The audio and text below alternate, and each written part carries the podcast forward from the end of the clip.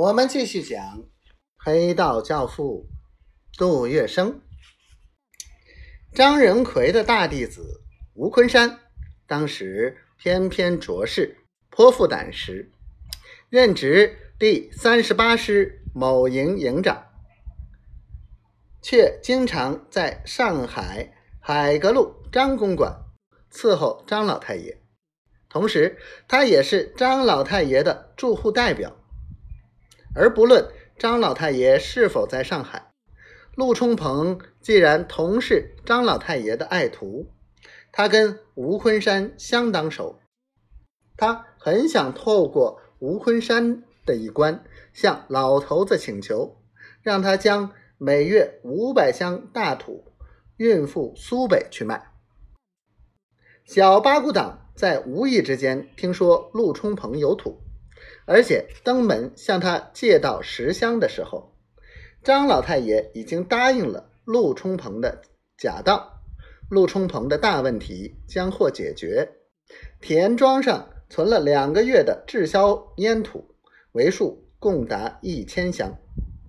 就这样，杜月笙把陆冲鹏的底牌摸了个清清楚楚，他精神抖擞，内心兴奋。首先。他去拜访通商银行的老板傅小安，商借两万块钱。傅小安是训清邮传部尚书盛宣怀的旧属，为人也很大气。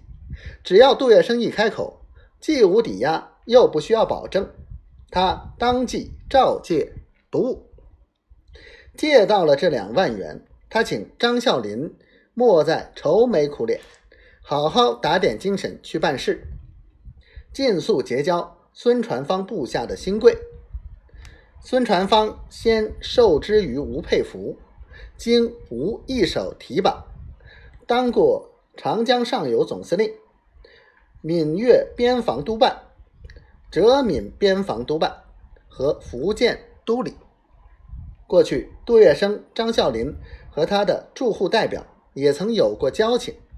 再加上吴佩孚、张宗昌住户代表的居间介绍，几度筹措往返。